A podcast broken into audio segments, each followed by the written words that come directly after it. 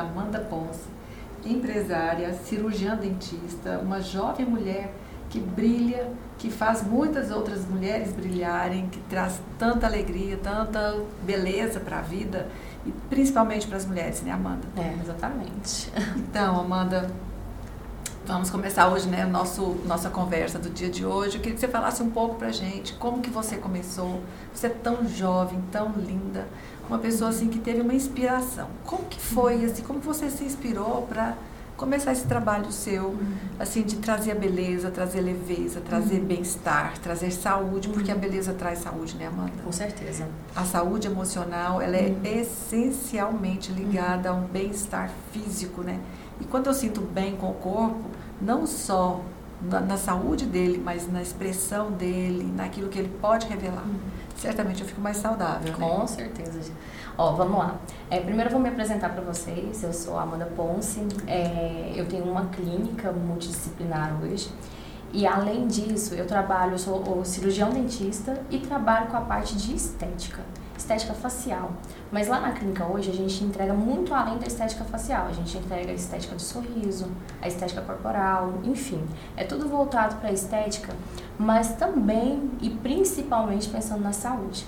E assim, gente, vou, eu vou começar do início, para vocês me conhecerem não quanto profissional, mas Amanda como, como pessoa. É, bem jovenzinha, eu tive um. E vocês vão ver como a minha história ela linka uma coisa com a outra e como toda a minha história me trouxe até aqui.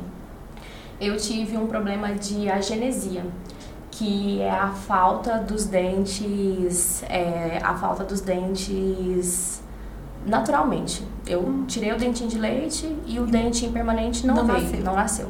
Só porque foram dois dentes da frente, aqui da parte superior e um inferior.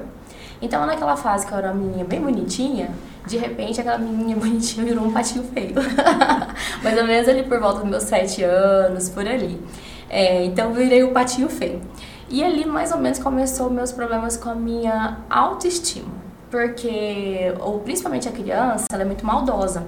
Então, o que, que acontece? É, naquela época, eu já mais ou menos comecei a sofrer um pouquinho de bullying por conta da falta dos dentes, só porque eu não imaginava que esse bullying ele começaria a se estender para o restante da minha vida.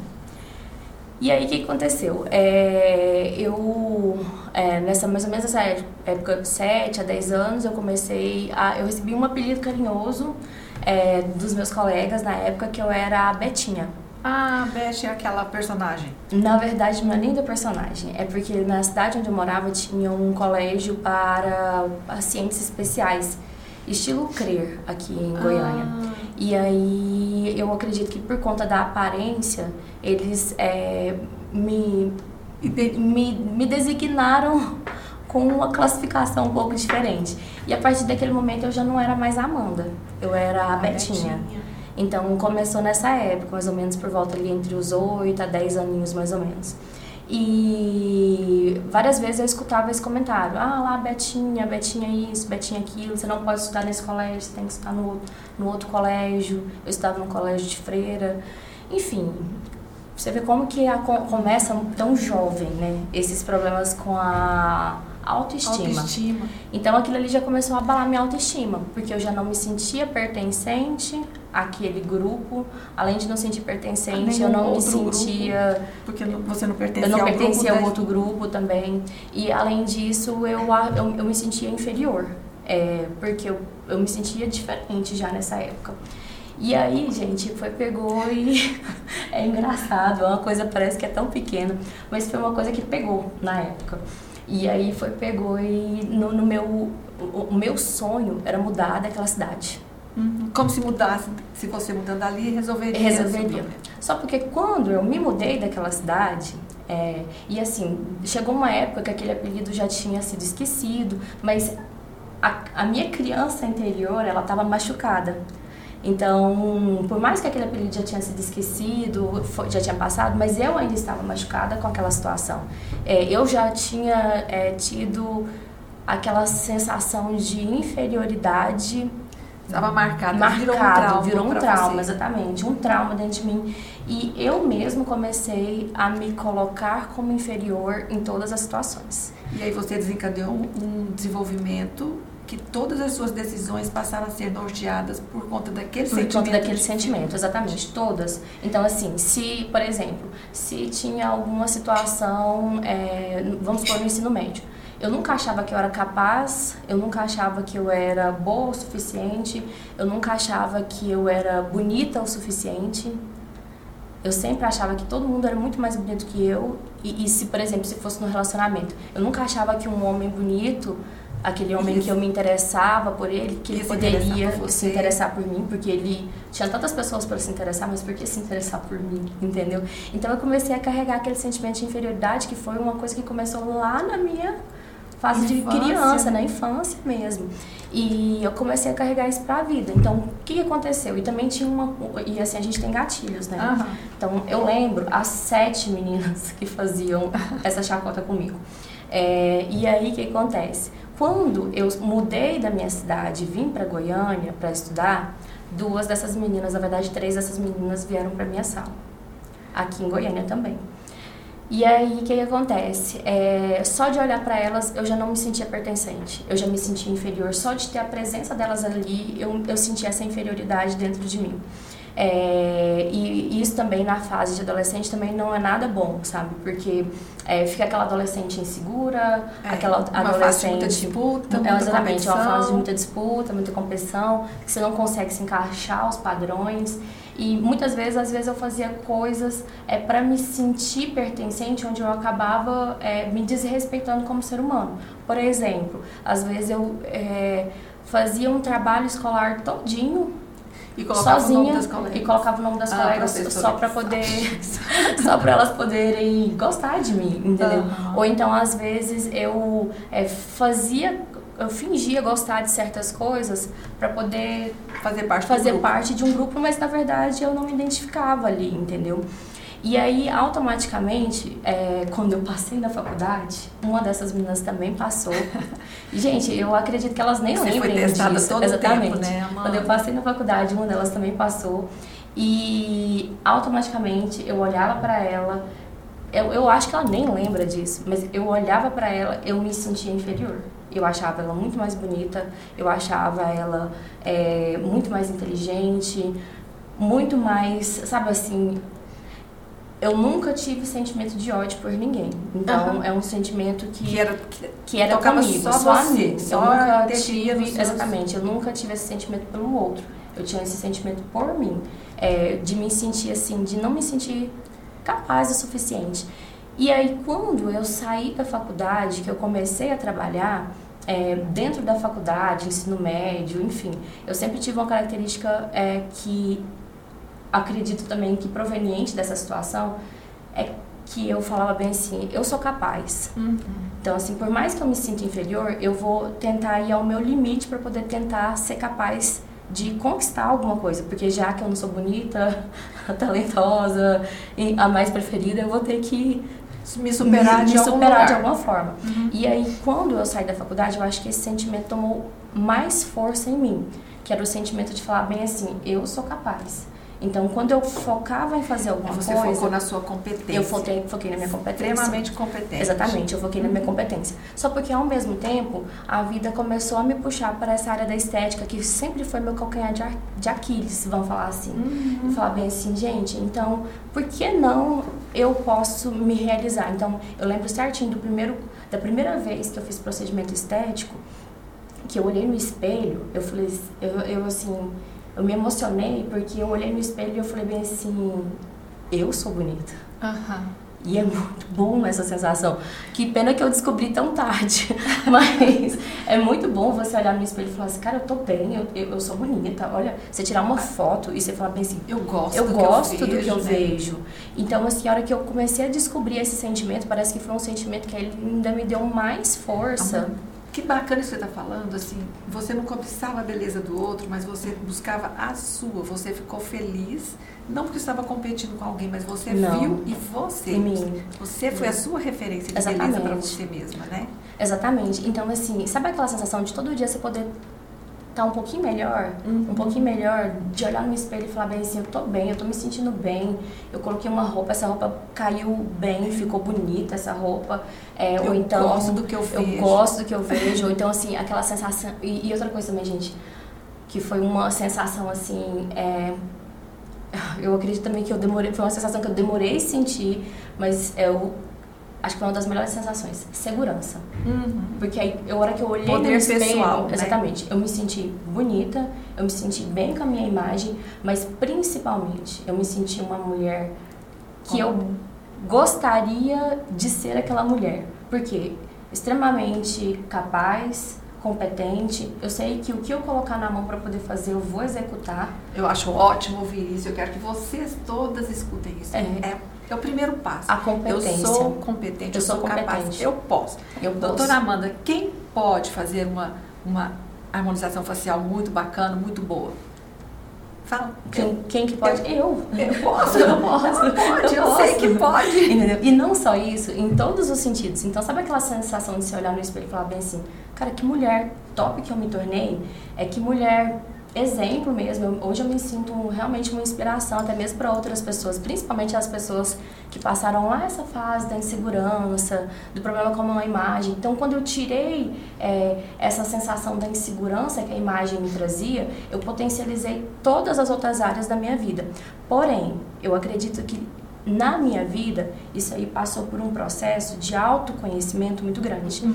Então, é, meu, meus pais não tinham condições de pagar um psicólogo para mim, nem, nem nada.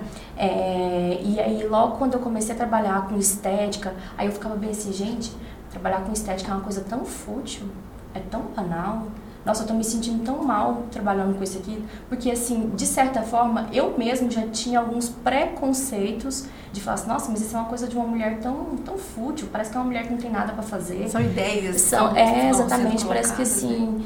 e, e era uma coisa que a sociedade preconizava muito, tipo assim, que a mulher que procurava muito procedimento estético, a mulher que procurava estética, ela era uma mulher subjugada. Ela era uma mulher que não era inteligente, ela era uma mulher banal. Subjugada à sociedade, Exatamente. Padrões, né? Isso, uma mulher que ela é alienada, que ela segue a tendência. E aí eu falava bem assim, eu não sou assim.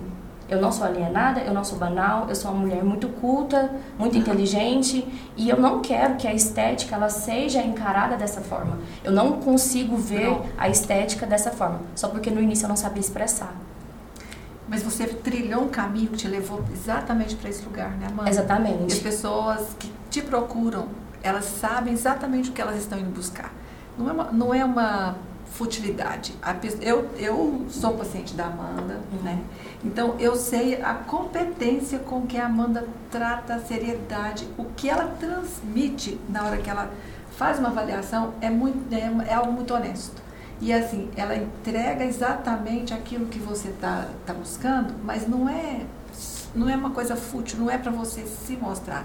A gente vê a alegria. É para ser, é, é sobre ser. ser. É como se ela conseguisse ler quem você é e ela traduz aquilo na sua imagem. É uma coisa super bacana é. isso. E aí foi na psicologia que eu comecei a descobrir isso. Assim, ó, gente, nada foi tão claro como eu tô falando aqui. Então foi sempre pensamentos desorganizados. É um caminho, é um processo. É um processo, né? eram ideias desorganizadas. Eu passei fases que eu falava bem se eu tô perdida, eu não sei para onde eu vou, parece que eu tô fazendo parece que nada faz sentido. Então, assim, são processos. Então, foi na, nessa fase que eu comecei a procurar psicólogos. Eu fui em vários psicólogos. Porque eu precisava de entender o que estava acontecendo dentro de mim, o que, que eu ia oferecer para as pessoas, é, como que eu ia principalmente quebrar todos esses paradigmas que eu mesma carregava sobre estética. Eu fui machucada por conta por da minha estética. estética. É, todas as pessoas ao meu redor subjugavam a estética como algo banal, banal e fútil. fútil. É, então, assim, como que eu ia pegar aquilo ali transformar e transformar em algo, em algo bom? bom? É, todas as mulheres que eu tinha como referencial de mulheres bem-sucedidas eram mulheres consideradas machões. Uhum. Porque elas tinham que ter uma postura muito masculina para poder se impor perante aos homens. que era poder em, for, em, em força física, Força né? física, exatamente. Então, quando eu olhei para aquilo ali, eu falei assim, eu não quero ser assim. Eu quero ser. Ter poder ter pessoal. poder, poder. Exatamente. Poder pessoal. Eu quero ter um poder natural. Natural, é exatamente. Uhum. E eu quero ter esse poder, mas ao mesmo tempo com a minha feminilidade, é, Leveza. sabe? Leveza. Sabe aquele negócio assim, leve, aquela pessoa que se consegue ver ela muito bem sucedida, mas ela não deixou nada da essência dela. E trazer aquela criança para brincar agora, né, Amanda? Hum. Que eu vejo você se diverte pra caramba. Nossa, também, muito, graças a Deus. eu é, vejo isso. E aí, o que acontece? Gente, é, nesse momento, é, foi onde eu fiz... É, eu, eu fui no meu primeiro psicólogo. Aí no meu primeiro psicólogo, ele foi um homem, e aí ele virou pra mim, eu fui, peguei, cheguei, ela tava, tava totalmente desnorteada, assim, sabe? Aquela Gente, eu chorava, eu tinha, sabe assim, eu me sentia perdida, eu não sabia o que, eu estava fazendo, não sabia se eu estava no caminho certo, no caminho errado. É uma sensação muito Você arranhou um pouco, né? Arranhei. E aí, o que, que acontece? Eu lembro certinho que aí ele virou pra mim e falou bem assim, é, você é uma menina mimada e você já teve problema com seu pai na infância. Eu olhei para ele assim, eu falei assim, meu Deus, Aí eu peguei e fui embora e eu fiquei pensando naquilo que ele me disse. Aí depois eu peguei, eu nunca mais voltei nele, gente. Mas assim, ó, fiquei pensando depois, eu fiquei refletindo. Por que, que ele falou aquilo pra mim? Qual que era a visão dele sobre mim naquele momento? O que, que transparecia para ele que ele pudesse ter aquela imagem sobre mim? É, e aí depois eu fui entender, não era que eu era mimada, ele não soube usar bem as palavras. Eu não era mimada, eu nunca fui mimada, pelo contrário, eu sempre batalhei muito para poder é, ser quem eu sou e correr atrás das coisas que eu quero mesmo. Sempre fui atrás de tudo que eu quero. Porém, eu sempre fui uma pessoa extremamente determinada. E nesse momento da vida, eu era do tipo de pessoa que, se as coisas realmente não saíssem do jeito que eu queria, eu ficava frustrada. E aí, como eu comecei a perceber que a vida não era tão bela assim, que nem sempre as coisas aconteciam, aconteciam do jeito, do que, jeito que, eu queria. Que você não poderia ter tudo do jeito que queria. Exatamente. Então, assim, depois eu fui entender. A avaliação que ele a fez avaliação naquele que ele fez naquele momento sobre mim. Mas eu mesma não, não me entendia naquele momento. E aí eu comecei através também de procurar mais outros psicólogos. Eu cheguei a fazer também com você a constelação familiar, que foi muito bom, porque eu não sei, eu acho que eu não sei se eu já te falei sobre isso, mas foi muito bom para mim, porque naquele momento eu entendi aonde eu estava na minha vida, quem estava ao meu redor e qual eram as cargas que cada uma dessas pessoas traziam para minha vida. Foi assim determinante. Uhum. Sabe aquele negócio assim, eu até comento com as pessoas que eu indico muitas pessoas para ela ainda hoje, eu comento com as pessoas assim, eu falo, quem não quando não é para ela, eu faço faz constelação familiar, porque parece que na constelação familiar você sai para um patamar acima de você e começa a olhar sua, para a sua vida é com mais contexto, né? Com mais clareza. Parece que você olha para sua vida por cima, assim, você olha quem está perto, quem está quem tá trazendo carga para sua vida, qual que é a carga que você traz para a vida do outro. Enfim, isso para mim foi assim E uma coisa bacana, Amanda, que as pessoas chegam pensando que elas têm que tirar a carga, elas só têm que saber lidar com a carga. E ela tem que reconhecer o lugar que ela está, o que hum. é o lugar e pronto, não é tirar pessoas, colocar uhum. pessoas, tirar trabalho, colocar trabalho. É reconhecer quem eu sou naquele uhum. contexto, né? É, exatamente. Super bacana. E aí depois eu fui para uma outra área da psicologia que foi é, estudar a parte comportamental, a parte do ser humano em si. Porque eu queria aprender, eu falava bem assim, ó.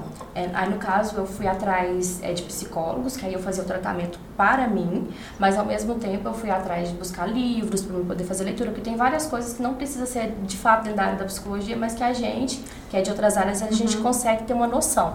Uhum. Então, eu fui buscar livros, é, cursos online, que eu amo curso online. E aí, é, nesse momento, eu comecei a entender o outro. E eu também comecei a me entender cada vez mais. Então, quem eu sou, é, qual que é o, o, o, como que é a minha personalidade, até onde eu posso ir, até onde eu não consigo ir, como que eu vou falar não para as pessoas, é, o que é bom para mim. Isso chama humildade, né? Onde, quem eu sou, onde eu posso ir, onde eu não posso, o que eu devo deixar, o que eu não devo, Isso. o que eu não posso permitir que tirem de mim de Exatamente. maneira alguma, né? E aí, nesse momento que eu comecei a estudar essa parte comportamental, não só a minha parte comportamental, mas também estudar o outro, o comportamento do outro, foi esse exato momento que eu consegui trazer para o consultório o que? O que eu sempre vivi na minha vida e que se eu tivesse lá atrás uma pessoa para poder me orientar, orientar com a clareza que eu tenho hoje, é de fato de olhar para as pessoas que me procuram e falar bem assim, qual é a imagem que você quer passar. Uhum. Quem é você? Primeiro você vai me contar quem é você. Gente, é incrível. Ninguém, assim, são poucas pessoas que têm clareza de quem elas são. E aí tá a diferença. Alguém chega copiando alguém, quer parecer fisicamente com alguém, você diz quem é você? Quem é o que você? que você quer mostrar? Aí quando você consegue fazer esta leitura Hum. e ela revela de verdade quem ela Quem quer ela ser, é. aquele outro já deixa de ser referência. Já deixa de ser referência, exatamente. Então, por exemplo, é, quando a gente entende muito bem quem a gente é, a gente entende, por exemplo, que algumas mulheres não combinam com perfis extremamente sensuais. Outras sim, outras não. E quando elas não combinam com esse perfil extremamente sensual, eu não posso oferecer o mesmo tipo de preenchimento labial para essa daqui, que é extremamente sensual, e a que não é. Porque a boca, ela tá muito relacionada com a sensualidade feminina. Extremamente. Então a gente tem que ter esse filtro. E aí é exatamente nesse momento que acontece algumas situações. A gente não tem que seguir o padrão do outro. A gente tem que seguir um padrão que é nosso. Cada um tem um perfil, uma personalidade, é, um gosto. É, cada ser humano ele é único.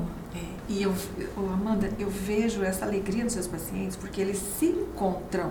Não é uma coisa assim, eu fui lá copiar para parecer fulana de Uhum. tal, eu quero Não. aquilo, eu quero ser uma Angelina Jolie. Imagina uma Angelina. eu, Amanda, eu quero ser uma Angelina Jolie. Não vai rolar nunca, Uhum. nunca, nunca, nunca. Mas aí quando você faz e devolve para a pessoa aquilo que ela entende como belo e que ela se reconhece, fica super feliz, né? Exatamente. Então foi, eu acredito que é esse processo. Até mesmo o paciente que ele chega procurando um procedimento estético, se ele não tem clareza de quem ele é, eu falo pra ele, eu falo assim, olha, primeiro você tem que descobrir quem você é, Pra depois você fazer o Você vai procedimento se estético. revelar. Você vai se revelar, porque o procedimento estético ele pode potencializar as suas melhores características, mas desde que você se conheça. Quando você não se conhece, Isso é fundamental. Exatamente, quando você não se conhece, o procedimento estético, literalmente, ele se torna banal.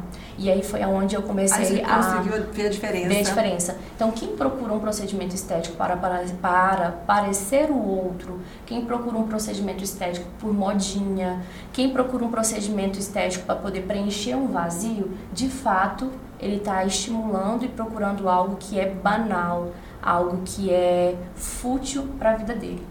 E que pode até fazer mal E a que ele, pode né, fazer mal, exatamente. E é- são nessas pessoas que a gente consegue perceber é, que elas não têm um senso muito é, definido do que? De é, limites. Então, geralmente, esse tipo de pessoa ela tem a tendência a ir para o exagero. Uhum. Porque ela ainda não se encontrou. Ela acredita que o procedimento estético ela vai resolver. melhor ela Exatamente. ficar. Ela acredita que o procedimento estético vai resolver os problemas, é, principalmente de autoconhecimento dela, e automaticamente esse procedimento não vai resolver. E aí ela acredita que quanto mais ela faz, Fizer. fizer, quanto mais ela fizer procedimentos, quanto mais ela colocar, mais ela vai preencher aquele vazio e nunca vai E preencher. ela vai, às vezes, colocando tanto, buscando encontrar aquilo que ela não consegue ver. Né? Exatamente. Como Então- se preenchendo, preenchendo. E aí a gente vê as deformidades Exatamente. né? É, então, a- a- é bem exatamente nesse ponto que eu acredito que eu, como profissional, eu tenho que ter a sensibilidade de falar para o meu paciente, quem é você? Ah, Que- O que, que você quer? Qual que é seu limite? aí Até onde você pode ir? eu vou reforçar mais uma vez. Olha a diferença que faz o- a pessoa, o profissional que está por trás da técnica. A Uhum. técnica, as pessoas treinam, elas fazem. Qualquer profissional, qualquer pessoa competente tecnicamente, ela consegue executar bem uma técnica.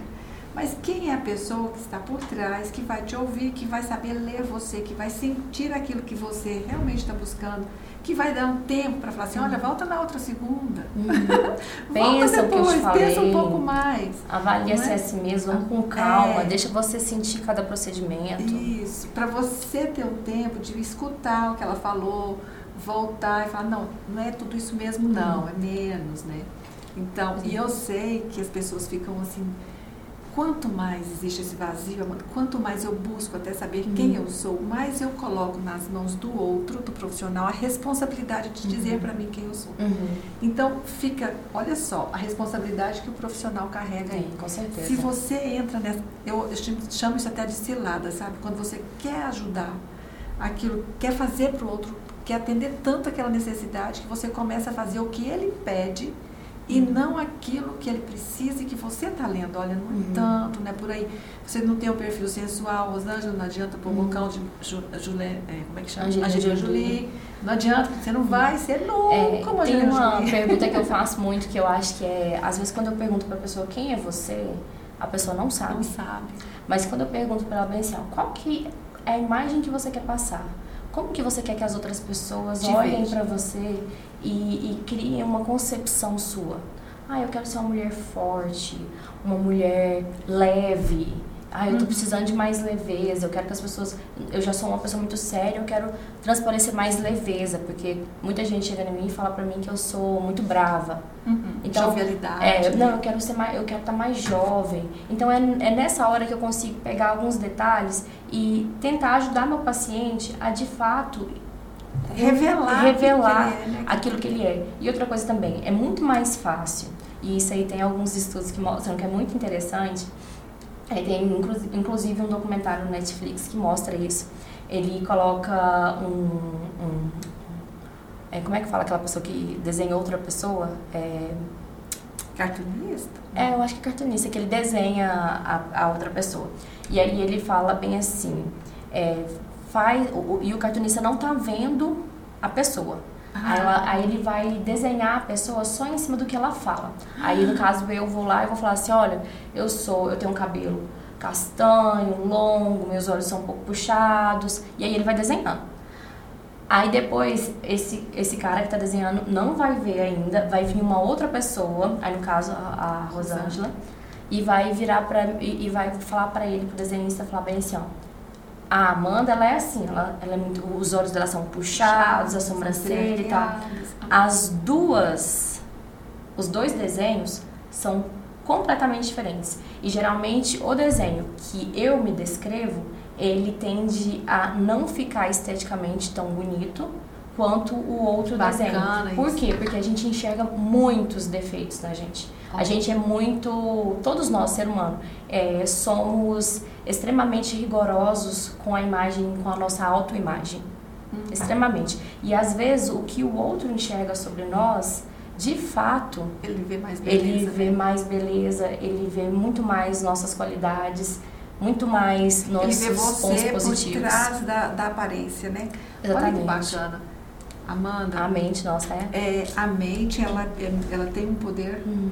Muito grande de criar e também de recriar hum. e de trocar significados. Então, da mesma forma que se cria algo que não é bom, pode se criar algo muito maravilhoso. E você, contando a sua história para a gente aqui, deixou muito claro que aquilo que ia ser algo difícil, você poderia ter trilhado 300 outros caminhos diferentes na sua vida, você fez uma escolha e foi, assim, buscar a sua competência, provar que você pode e depois você foi se preocupar com o outro, Amanda, que é o que o profissional precisa fazer. Qualquer profissional que trabalhe com pessoas, com ser humano, precisa se preocupar em conhecer o outro. Uhum. Senão ele não faz nada, ele faz aquilo que ele é. A Amanda, muito competente, ia fazer um desenho que você ia achar lindo e a pessoa não ia achar. Uhum. Mas quando você se ocupa, usa o seu tempo para conhecer também conhecer o outro, como trazer, como ajudá-lo a revelar-se a si mesmo. E aí o psicólogo faz isso, mas a cirurgiã, dentista também faz. Faz, com certeza. Qualquer profissional que tem esse lado humano, amoroso, corajoso, porque é muita coragem também tentar traduzir o outro assim, né, na, uhum. na parte estética, né, Amanda? Uhum. O psicólogo, ele traz o outro na questão emocional, mas trazer e o outro se ver de verdade na face, gente, isso é lindo, uhum. é maravilhoso. É gratificante. É gratificante, não é? Uhum. E é isso, gente. É, eu acredito que é, o foco, ele tá. Eu falo bem assim, eu ser focada, eu acredito que o sucesso ele está exatamente em querer ser melhor todos os dias e olhar para mim. Eu tô olhando para mim. E claro, eu quero ajudar as outras pessoas a enxergar a vida também como eu enxergo. Mas principalmente, eu tenho que olhar para mim. Eu tenho que tentar todos os dias ser um pouquinho melhor que ontem. E eu acho que é isso aí que é, sempre me fez ir por um caminho onde eu não perca o foco e continue centrada sempre em ser um pouquinho melhor do que eu fui ontem. Nossa, que conversa mais bacana, boa e com a pessoa tão linda. Olha, quem conhece a Amanda sabe o quanto ela é uma mulher linda. Ai, gente, um obrigada. ser humano. Nossa, é uma mulher. Eu, eu falo que ela é toda feminina, linda, cuidadosa, amorosa, gentil. Tudo na Amanda revela gentileza Ai, que bom, fico feliz. e bondade. Obrigada, é verdade, Amanda. A primeira vez que eu conheci uma menina, ela é novinha demais, ela deve ter metade da minha idade, mais ou menos. Mas quando eu conheci, eu senti tanta competência nela e assim, um cuidado especial. Aquele cuidado que a gente não encontra em qualquer profissional. Né? Ai, que bom, obrigada. Então, olha, muito, muito obrigada por ter vindo aqui nesse dia tão bacana, né? Dia da Mulher, Uhum. trazer a sua experiência. E eu espero que vocês tenham acompanhado com muito cuidado, com muita atenção tudo que ela falou aqui. Né? A gente pode transformar algo que é muito ruim, até torturante, em algo muito bom, não para nós mesmos, mas para muitas outras pessoas. Para nós e para outros, né? Quando a gente consegue fazer isso. Muito obrigada, Amanda. Eu te agradeço, obrigada pelo um convite. super beijo pra você e pra aquela mulher maravilhosa que é sua mãe. a dona Marlene, que eu sempre falo, a dona Marlene tá sempre por trás com uma coisinha, Com né? Certeza, minha inspiração. A sua inspiração. Um beijo pra você. Beijo. Obrigada, gente. tchau. tchau.